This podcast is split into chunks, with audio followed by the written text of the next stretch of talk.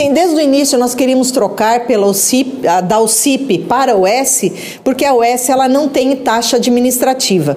Então, já agora, já não tendo essa taxa administrativa, já são 300, aproximadamente 300 mil reais por mês que o município deixa de pagar para a empresa. E esses recursos vão ser revertidos para a população, para a saúde. Então, o planejamento está feito e a intenção nossa é continuar investindo cada vez mais. O município de Sinop, por, é, ele investe mais de 35% do seu orçamento, do que o cidadão paga de imposto, é, é, investido na saúde. Por lei, nós teríamos obrigação de investir somente 15%.